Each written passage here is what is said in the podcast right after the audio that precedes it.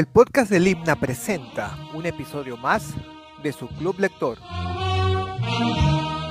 En su ciclo de novelas peruanas, les traemos hoy En octubre no hay milagros, del escritor arequipeño Osvaldo Reynoso. Mi nombre es Cristian Ábalos y nos visita en esta ocasión Clara Pacheco.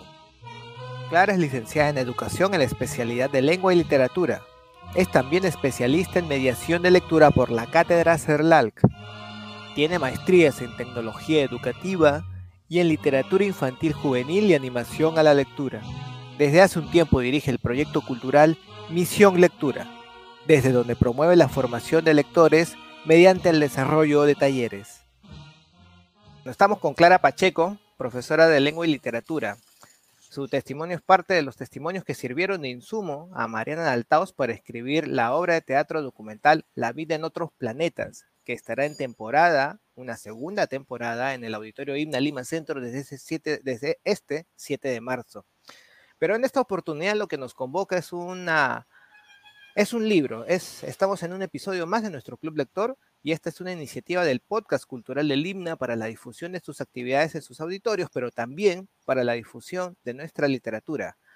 ¿Cómo estás, Clara? Buenos días. Buenos días, Cristian. ¿Qué tal? Gracias por la, por la invitación. Contenta de participar en el podcast del Club Lector. Y ahora, siguiendo con este ciclo de novelas peruanas, ¿no? en el podcast cultural del Himna, nos toca hablar sobre En octubre no hay milagros de Osvaldo Reynoso. Osvaldo Reynoso fue un escritor arequipeño, nacido en 1931 y fallecido en mayo del 2016. Es uno de los más icónicos miembros de la generación del 50. Entre sus obras más importantes están sin duda Los Inocentes, Los Eunucos Inmortales y por supuesto la obra que nos atañe, En Octubre No hay Milagros, que apareció en 1965. Es una novela que no estuvo exenta de escándalo, fue calificada de inmoral y grosera debido a los temas que la novela dejaba en evidencia y a la forma en la que los trató. Este podcast es, también una excusa para releer esta gran novela, para muchos la cúspide de la prosa de Don Osvaldo. ¿Cuándo, ¿Cuándo fue la primera vez que leíste En Octubre No hay Milagros? Bueno, yo coincido, coincido con que es una novela importante dentro de nuestra literatura peruana que tal vez no es muy, muy valorada quizás por los temas controversiales que, se puedan encontrar, pero sí, es muy, es una lectura realmente imprescindible para, para todo peruano, consideraría yo. La primera vez que leí esta novela, Cristian, fue cuando estaba en la universidad.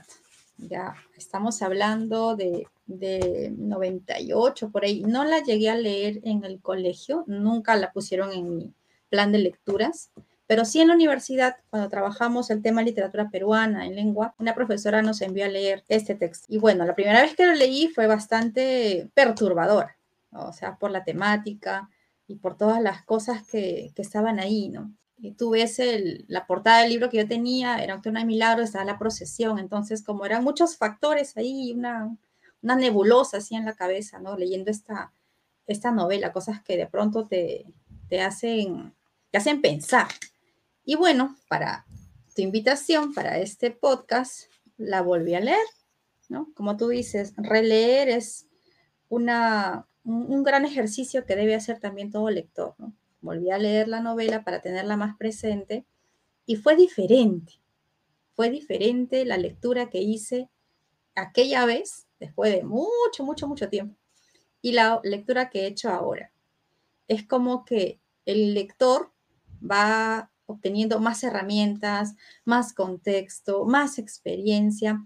Como tú dices, ¿no? Yo en mi campo de profesora he podido ver muchas realidades de mis estudiantes, entonces es diferente la forma en cómo abordas ahora esta, esta lectura. Me sigue pareciendo impactante eh, las historias que se entrelazan, la, temática, los personajes, el factor que los va uniendo, o sea, todo me parece impactante, la entendí mejor y es, es importantísimo, ¿no? O sea, me gustó bastante volverla a leer para poder comentar contigo. En octubre no hay milagros. Ahora acabé de leerla, ahora sí te puedo decir, acabé de leerla tranquilamente y, y, me quedé, me he quedado unos minutos así pasmado porque yo no puedo decir que esta novela fue escrita en 1965, para mí ha sido escrito hace cinco minutos.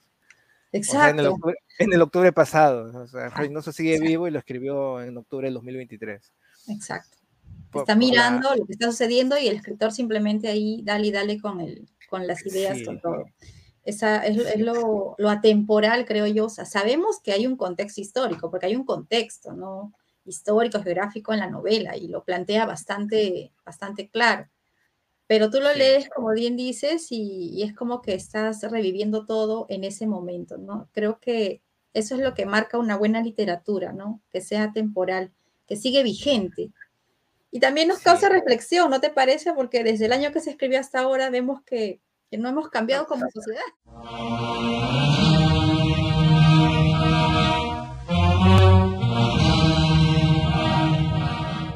Don Lucho lo mira de reojo, cutis blanco, ojos claros y bigote rubio, igual al que fue su padrino, parecido a los dueños del banco, al gerente de la empresa Ricardo Palma, igualito a los mejores clientes del banco.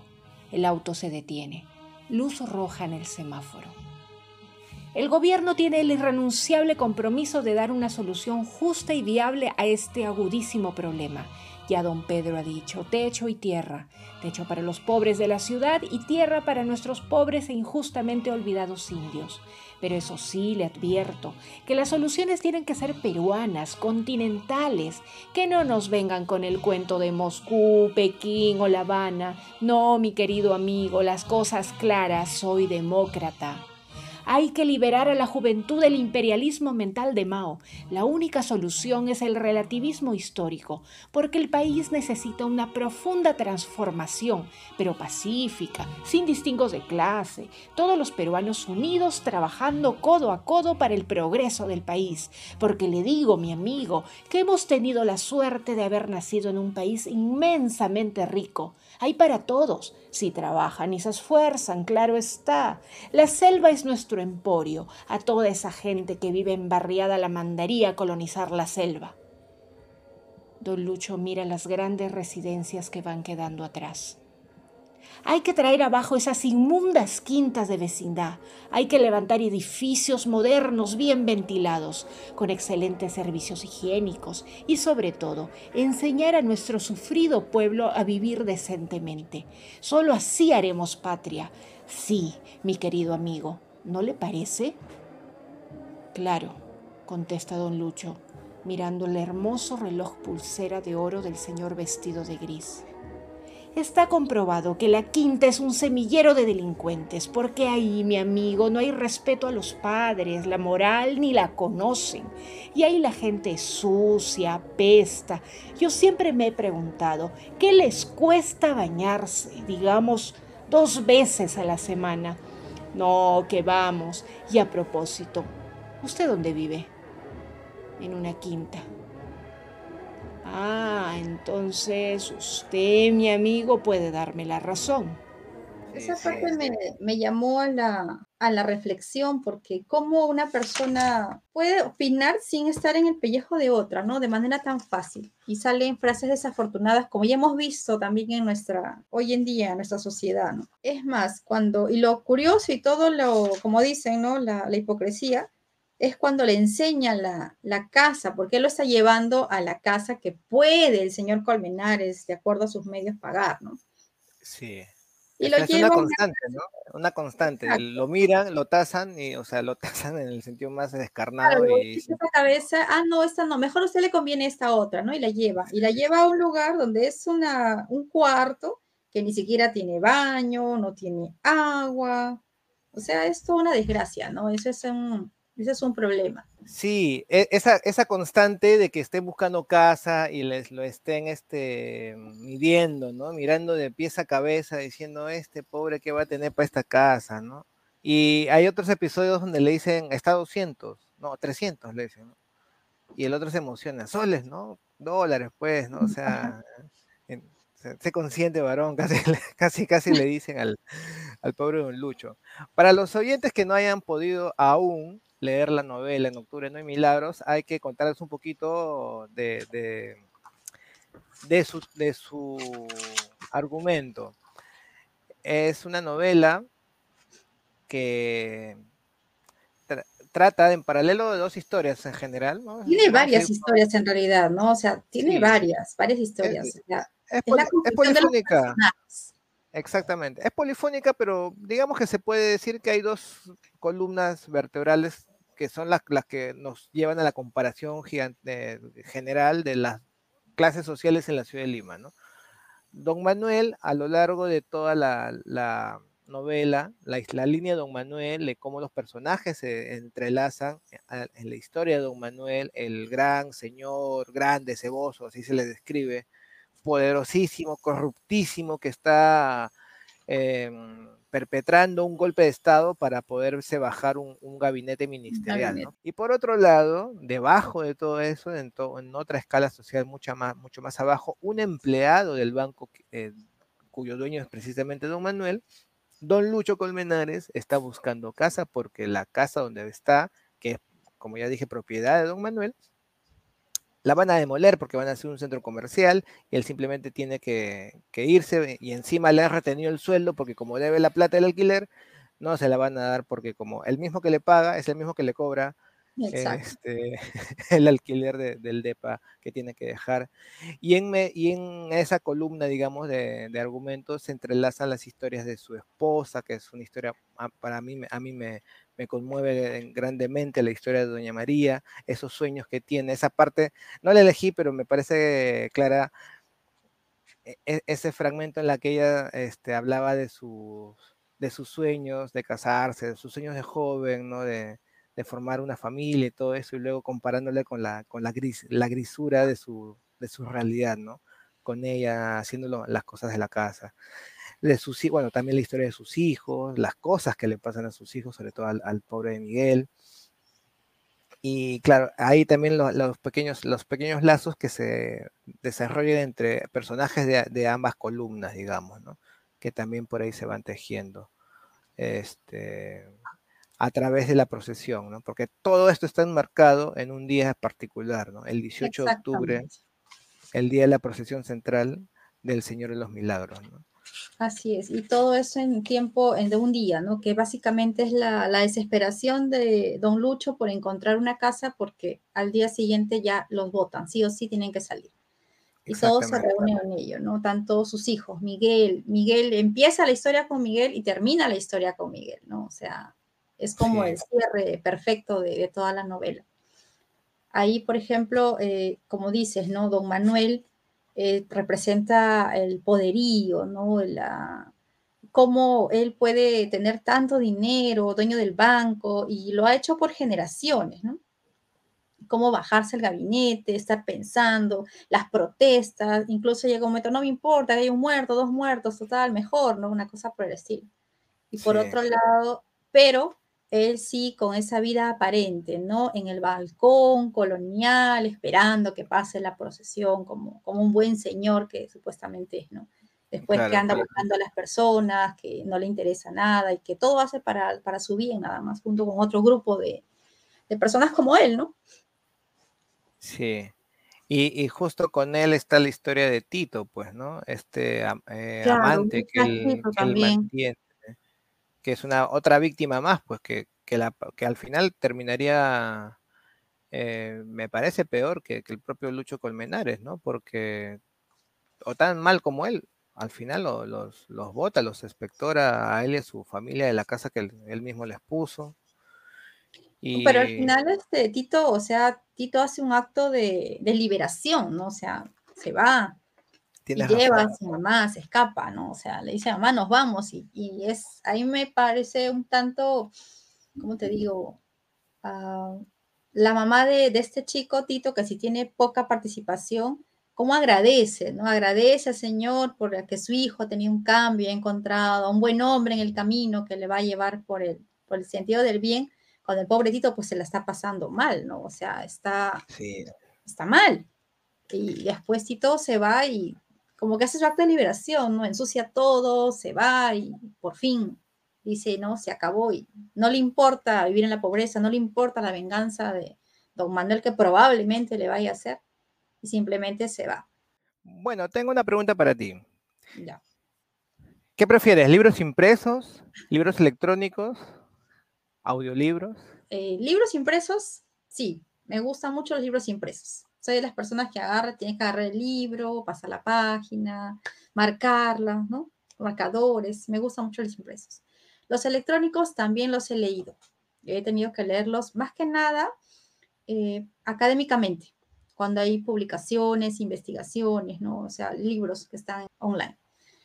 Audiolibros, poco, la verdad. Prefiero los impresos.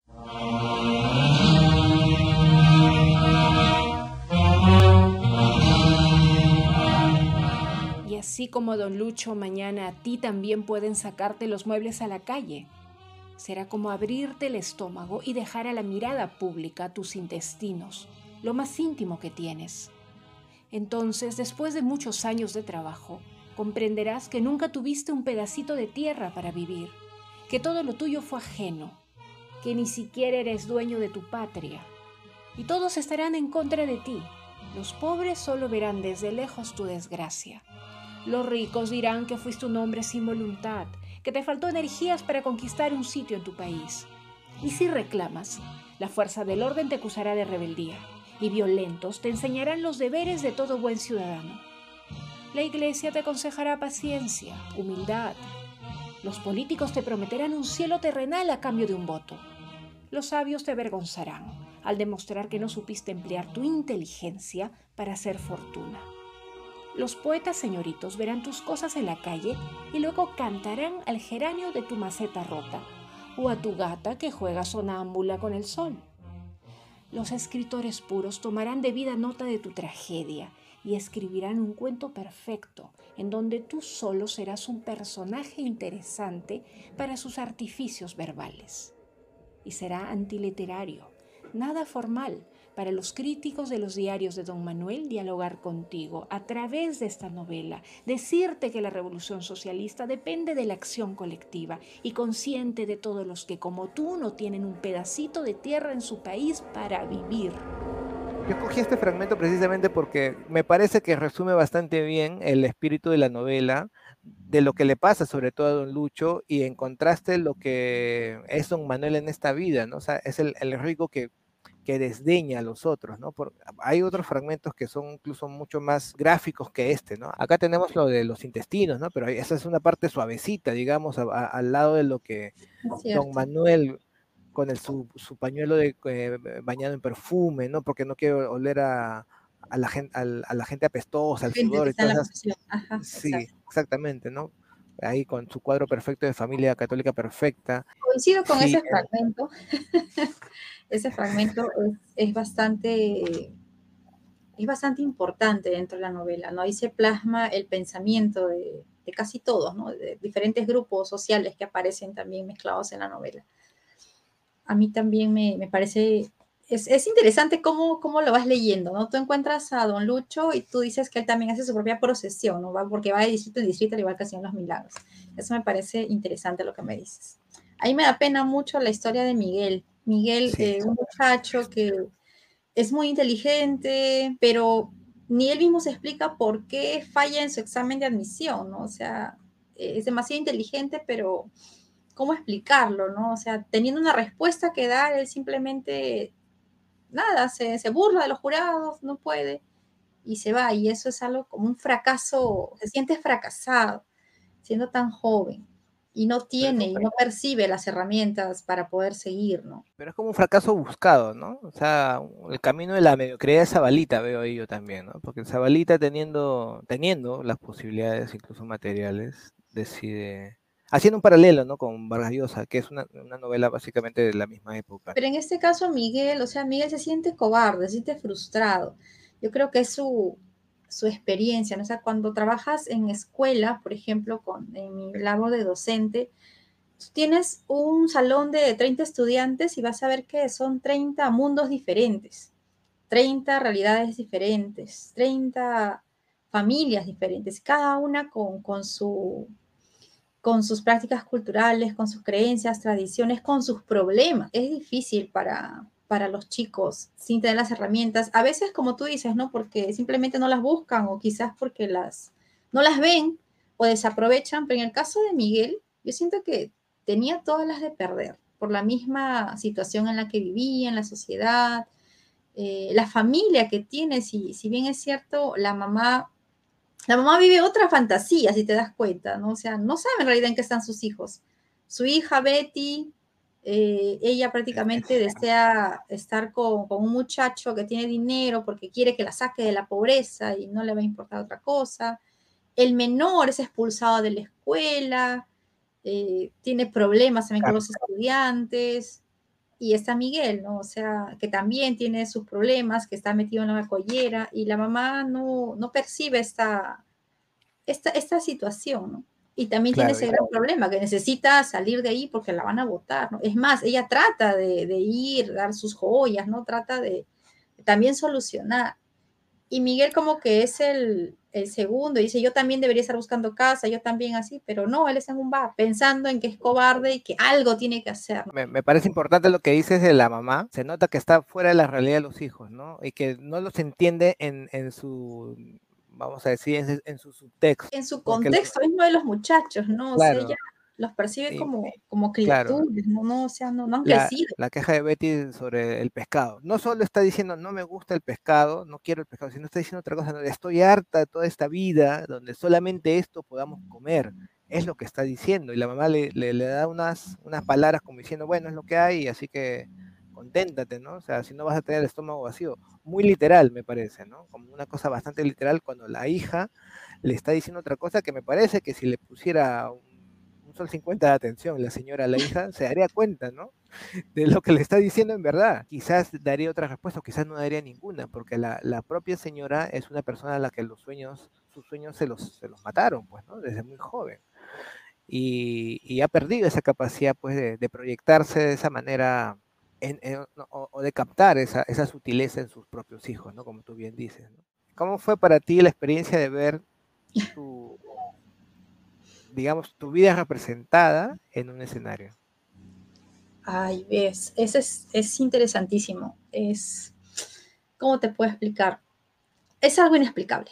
Me, pareció, la verdad es que nunca lo había pensado, nunca había, una amiga me dice, una amiga con la que fui a ver la obra me dijo, Clarita, yo siempre he visto que hay, los poetas tienen sus musas, pero nunca había visto que en el teatro pudiera aparecer un personaje así, ¿no? o sea, y te tengo acá, y me miraba a mí, miraba al personaje, miraba a Connie, la bella mm, Connie, como le digo ella, que interpreta a Clara, y la verdad que ha sido una experiencia realmente maravillosa. Eh, conocer a Mariana, eh, conversar con ella, es una persona muy cálida, y ver, ver la obra plasmada, ver un pedacito de, de la historia que ha podido contribuir, creo que esa, esa parte de mi vida, ese pedacito, encajaba muy bien en todo lo que Mariana quería mostrar al público con la vida en otros planetas. Yo no sabía, te voy a ser bien sincera, yo me enteré, digamos, una semana, creo que dos semanas antes del estreno. Yo me entrevisto, sí, con Mariana, me acuerdo a principios de año, conversamos, le cuento muchas cosas, me hace preguntas, cuento, conversamos, conversamos, conversamos un montón, me acuerdo. Y fue bonito conocerla, como te digo, es una mujer muy cálida, muy inteligente, me, encanta todo lo que conversamos y, me dijo, ya te estaré escribiendo cuando tenga avances de, la obra. Y dije, ah, qué chévere. Y me dijo más o menos que podría salir por octubre, por ahí, ¿no? Ah, ya, genial, ¿no? Entonces ya me quedé con eso. Una que otra vez que un correíto intercambiamos, por ahí una, un mensajito de WhatsApp y lo dejé así. Y transcurrió mi vida tranquila hasta que un par de semanas antes, me escribe Mariana y me dice, Clara, ya se va a estrenar, ¿no? Me pregunta si, si deseo ir al estreno, ¿no? Y con mi familia, ¿no? Invitarme al estreno. Y yo dije, sí, claro que sí, yo quiero ir al estreno. Y le digo, pues, este, y le digo, ¿no? Sí, porque yo creo que con mi testimonio un poquito he contribuido a lo que tú has desarrollado. Y me, escribe, me escribe Mariana y me dice, Clara, no te he dicho, tú eres un personaje. Y yo me quedé así como, ¿qué? ¿Cómo? Mandé mi emoticón de, ¿what? Y me dice, ¿no te dije? No. Discúlpame. Y me mandó, te voy a mandar en este momento por correo la hora para que me autorices claro. a nombres. y yo me quedé, ¿qué? Y comencé a buscar y a, leer, ¿no? Y busqué pues al toque en el guion y, y, lo leí, después leí detenidamente y dije, sí, está bien, no hay problema. sea, usa el nombre, no, no tengo problema, todo lo que está ahí es tal cual, tal cual sucedió. Y así, así fue. Entonces, así fue como me enteré. Así que cuando llegué al, incluso cuando estaba camino al teatro, Mariana me escribe y me dice si tengo una fotito de esa época. Y bueno, en esa época, no sé si, creo que no tenía un celular con cámara, no tenía los medios, no, no tengo fotos, no tengo registro de, de, ese momento, ¿no? De estar con mis estudiantes de, de ese colegio nacional. Así que no, no tenía fotos, le no tengo. Y al final vi que sacaron mi foto del WhatsApp. fue muy bonito, ¿no? Fue, fue impactante, fue una experiencia, ¿qué te puedo decir? Me gustó mucho. Y le, he visto, nos hemos cruzado por ahí contigo en el himno. ¿no? Sí, sí, sí, claro que sí, sí, por supuesto, más de una vez.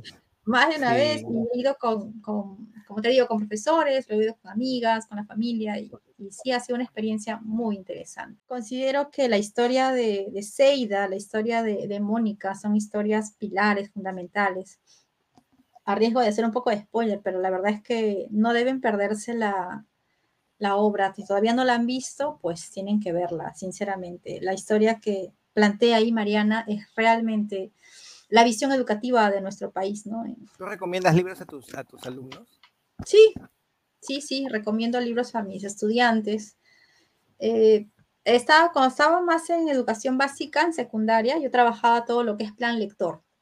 Entonces, Ajá. a mí las editoriales me traían sus catálogos y yo era la profesora espesa, ¿no? La que, la que dice, no, yo no quiero esto, yo quiero que me traigas esto. Yo elegía mis propios libros. Entonces, claro. a veces la editorial viene y te dice, esta es la programación que tenemos y tú agarras, es el camino fácil, ¿no? Ahí está programado, entonces lo hago. Pero la verdad es que yo eh, durante siete años lo que hacía era básicamente me traían todas las editoriales y yo escogía. Yo quiero que me traigas este, este, este, este. Y los promotores, muy atentos, siempre me traían esos libros y yo todo fines de diciembre, enero y febrero, me la pasaba lee, lee, lee, lee. Todos los libros que les había pedido, me los leía. Y los comenzaba, ¿no? Y los, ya, este sí, para cuarto año, este puede ser para tercero, este para primero, o este no va a funcionar, y así. Entonces mi plan lector estaba estructuradito, bien chévere, cuatro libros, cinco libros, bien trabajadito, yo ya sabía lo que iba a hacer en el año. Entonces yo no llegaba al salón a improvisar con los libros, sino yo sabía ya por qué ruta más o menos llevar los estudiantes. ¿Tú marcas los libros? Lo, lo, les escribes cosas. Mira, ¿Sí? si estamos hablando de libros académicos, sí. Sí. Están marcados. Si estamos hablando de literatura, no soy mucho de marcar. Este librito de acá, en Octubre no hay milagros, sí lo he marcado porque era también como buscar ciertas cositas que, que me puedan servir para conversar ahora, pero no sé de marcar. Lo que sí soy es de, en un cuadernito aparte, si hay una frase que me gusta, la anoto. O si no, ah, le coloco los famosos POSIT para no olvidarme en qué página está si es que no tengo el libro, mi cuaderno de apuntes al costado. ¿Con qué personaje tú te podrías quedar? No te voy a decir que es mi personaje favorito, ¿no? Pero sí me parece que es un personaje que está ahí presente, que es Leonardo. El amigo Leonardo, de, Miguel. El amigo, profesor, escritor, que no, no, no, no tengo claro exactamente el momento en que se conocen y todo, pero siento que la mirada de Leonardo está presente en toda la novela. Entonces es un personaje que, que al final pues pudo, estuvo en sus manos de alguna manera salvar a Miguel, pero creo que él no, no pensó que Miguel llegara tanto, ¿no? Que le pasara tanto. Y termina con una, como termina en Octubre no hay milagros, ¿no? Con una famosa frase justamente de él, ¿no? De Leonardo. Que no vamos a mencionar para no hacer spoilers, pero creo que deben es muy de... expresiva, claro, es, muy expresiva. expresiva, lo dice todo, o sea, lo dice todo. Sí, sí, sí. Es... Ese personaje me parece que está escondido, que no lo hemos explorado mucho, que hay pinceladas, y me agrada cómo está ahí. Otro personaje que me agrada, como te digo, que me da pena, es Miguel. Me, me da pena. Es un personaje que digo, no tenía por qué terminar así. Pudo haberse salvado de alguna manera, no era para que acabe así. Esos dos personajes, pues la figura de Leonardo creo que puede explorarse más. Puede, puede haber más. Podemos analizar mejor a, a, Leonardo a través de, ya buscar a Leonardo en la novela en una tercera lectura. ¿no? Eso, eso me parece interesante. ¿A ti qué me personaje parece... te ha gustado? ¿O Yo, te parece que es un personaje que te ha impactado? Si hablamos de impacto, lo que me impacta es básicamente lo que le pasa a, Luis Colmenares. Esa búsqueda de, casa, como ya he dicho más de una vez, este, la está relacionado contigo, ¿no? O sea, es interesante el lector, ¿no? Le he sentido propia, he sentido propio el, tema de tengo que ir al centro porque tengo que ir a mi casa y tengo que cruzar el centro convulsionado por la procesión o simplemente eh, deber cruzar el centro para, para algo ese día. Entonces, eh, todos esos temas a mí me, me, hacen empatizar de una manera especial con, con Luis Colmenares. Mm, no, no porque tenga hijos, no porque tenga una esposa como la señora María, a la que también le tengo mucho cariño por esa historia, porque al final de esa historia, cuando ella habla sobre su pasado, o sea, hay, hay una narración sobre su pasado, y ella vuelve, vuelve en un fogonazo al presente y, y, se ve haciendo esas tareas domésticas, es también muy cinematográfico como lo hace. Yo me he quedado mucho y bueno, tendríamos para hablar horas y horas del uso de los colores en la novela, el morado, el naranja, luz, cómo va presentando el amanecer, las luces del cielo de Lima, que uno puede, eh, puede, puede verlo pues simplemente de, vivir acá o de estar aquí en la ciudad un par de días, tú te das cuenta de cómo es el, cielo de la ciudad, un cielo tan cerrado que tenemos, pero que aquí lo describe con tanta poesía. ¿Cómo puede haber tanta poesía y, lenguaje tan, digamos, entre comillas, siempre vulgar o prosaico o, ramplón, digamos, como lo calificaron? O sea, claro, es, egoísta decir eso de Reynoso, ¿no? Pero, o sea, es necesario, si te das cuenta, ese lenguaje es necesario para que entiendas mejor los personajes que están en la novela. A mí me gusta mucho la forma en cómo está escrita. De alguna manera tienes que ser un lector hábil, porque estás leyendo y de pronto te lanza al recuerdo de un personaje, que no necesariamente es el personaje del que has estado leyendo. Entonces tú como que regresa, ¿no? Ay, pero no, pero estaba con otro. Ah, mira, ya está hablando del, recuerdo de Betty, ¿no? Que quería ser eh, reina de primavera, pero no la dejaron y todo lo demás, ¿no? Que está incluido en otro lado. Y así vas apareciendo por los recuerdos como vas, regresas. A mí me gusta mucho ese, esa forma en que tienes para no perderte dentro de la historia. De pronto estás leyendo en presente, te vas al pasado, regresas, un recuerdo. La voz Sí. por ratos es el personaje, por ratos hay un narrador testigo afuera, ¿no? Que te va mirando y te va contando lo que va pasando. Las descripciones que tú mencionas, por ejemplo, es una voz de afuera. ¿Quién es? ¿Es Leonardo quizás?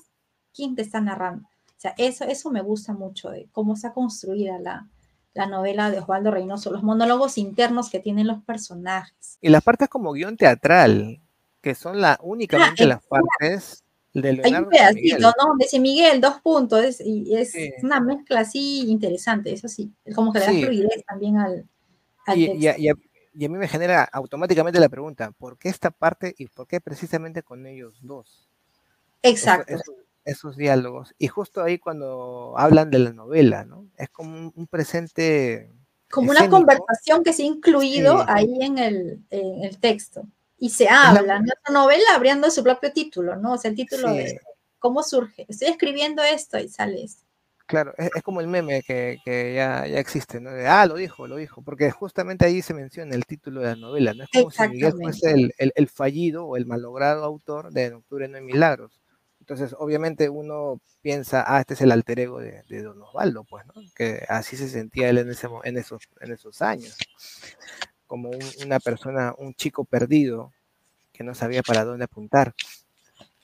Y sí, pues es una parte, me intrigaba mucho y a veces hasta esperaba que llegaran esas partes, ¿no? En las que hablaba Leonardo con Miguel, porque me gusta mucho cuando mezclan esas técnicas. Ya, ya es bastante, digamos, complejo, que te narre algo en cursiva y algo en letra redonda, con la, diferencia, la diferente perspectiva que ambas eh, opciones te dan, para que encima te añada una más, que es un diálogo teatral, ¿no? O sea, un diálogo que imite a un diálogo teatral, que es como un personaje, personaje Miguel, Leonardo Miguel, Leonardo Miguel, Leonardo, y eso para hablar de una cosa tan, tan íntima de Miguel, ¿no? O sea, sus sentimientos, algo tan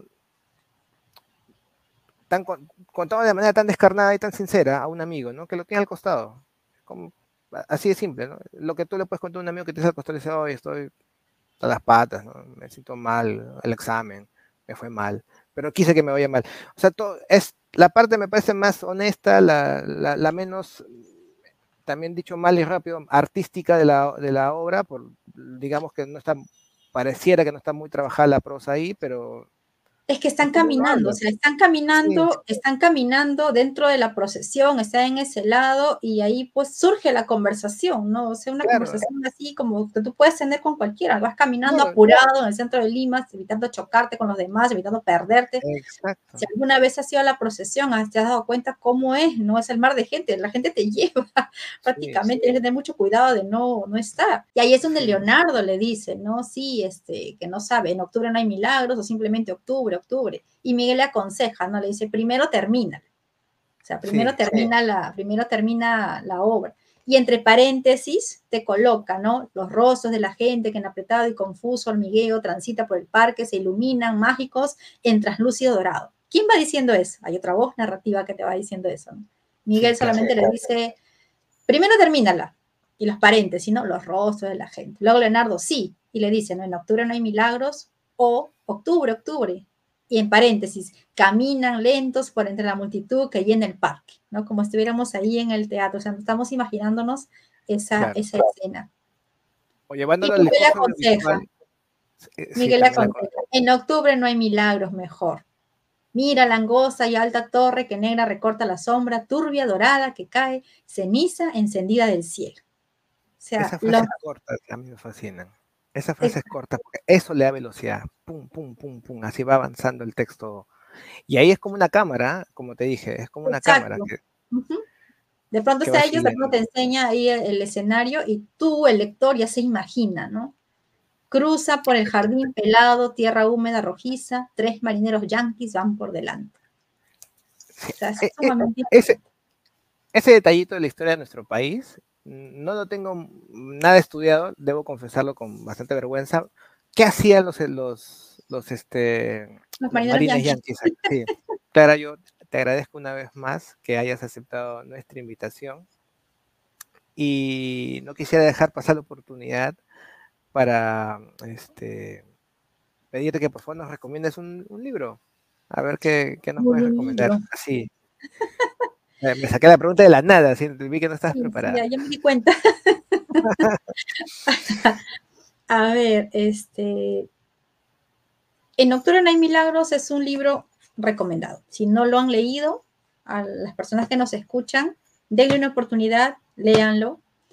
Y si no han leído En Octubre no hay milagros, también pueden leer Los Inocentes de Osvaldo Reynoso. Y para continuar con, con Osvaldo Reynoso en esta, este ciclo de literatura peruana que estás trabajando, yo recomendaría Los Eunucos Inmortales, también de Osvaldo Reynos.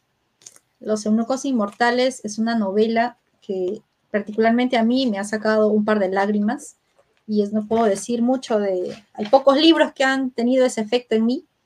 Me ha gustado bastante. Los Eunucos Inmortales recomiendo que lean, si alguna vez todavía no han leído Osvaldo Reynoso, pues empiecen con Los Inocentes, avancen por Natura No hay Milagros entren a los eunucos inmortales y pueden acceder a Capricho en Azul, que son relatos variados de Osvaldo Reynoso.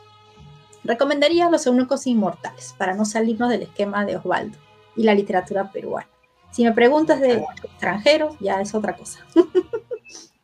Si has llegado hasta acá, estimado escucha, estimado oyente, muchas gracias por escucharnos hasta este minuto. Y conmigo será hasta una siguiente oportunidad. No sin antes agradecer una vez más a Clara Pacheco, que nos ha acompañado tan generosamente en esta mañana del 8 de febrero de... Muchas gracias, Clara. Muchas gracias a todos. Gracias, Cristian. Gracias.